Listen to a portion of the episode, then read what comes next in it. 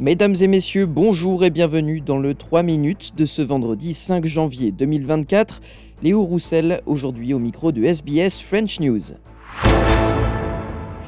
Le secrétaire d'État américain Anthony Blinken entame ce vendredi un long déplacement au Moyen-Orient pour tenter d'apaiser l'escalade des tensions dans la région.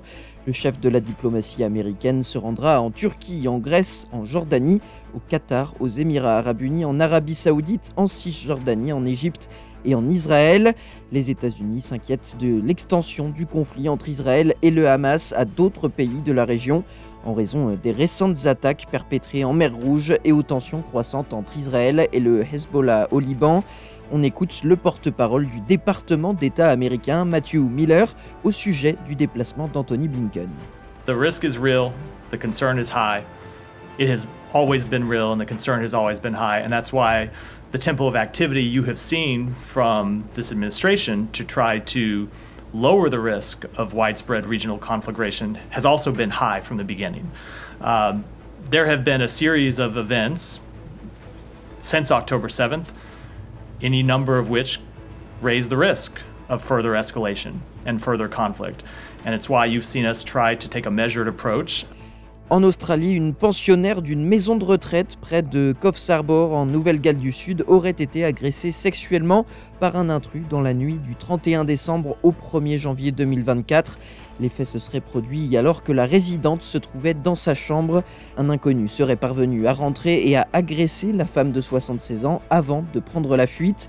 Le commandant de la brigade en charge d'enquêter sur les crimes sexuels en Nouvelle-Galles du Sud, la commissaire Jane Doherty, fait le point sur l'état de santé de la résidente et sur l'enquête. She's currently not in hospital but being cared for by family.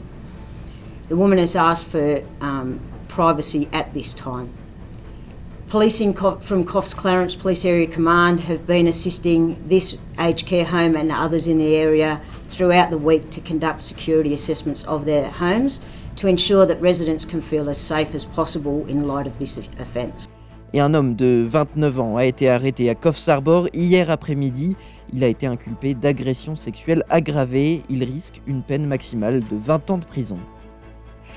Enfin, les résidents des pays du Pacifique pourraient être autorisés à rejoindre les forces australiennes de défense dans le cadre d'une proposition visant à augmenter les effectifs militaires du pays.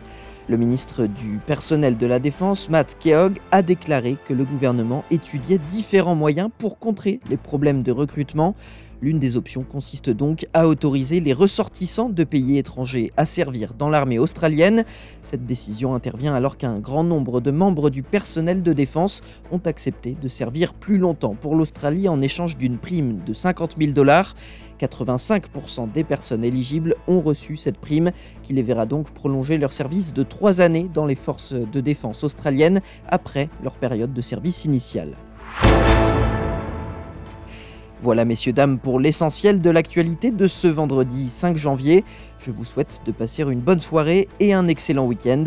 Votre prochain rendez-vous avec votre programme en français sur SBS, ce sera dès demain à 13h, heure de Sydney.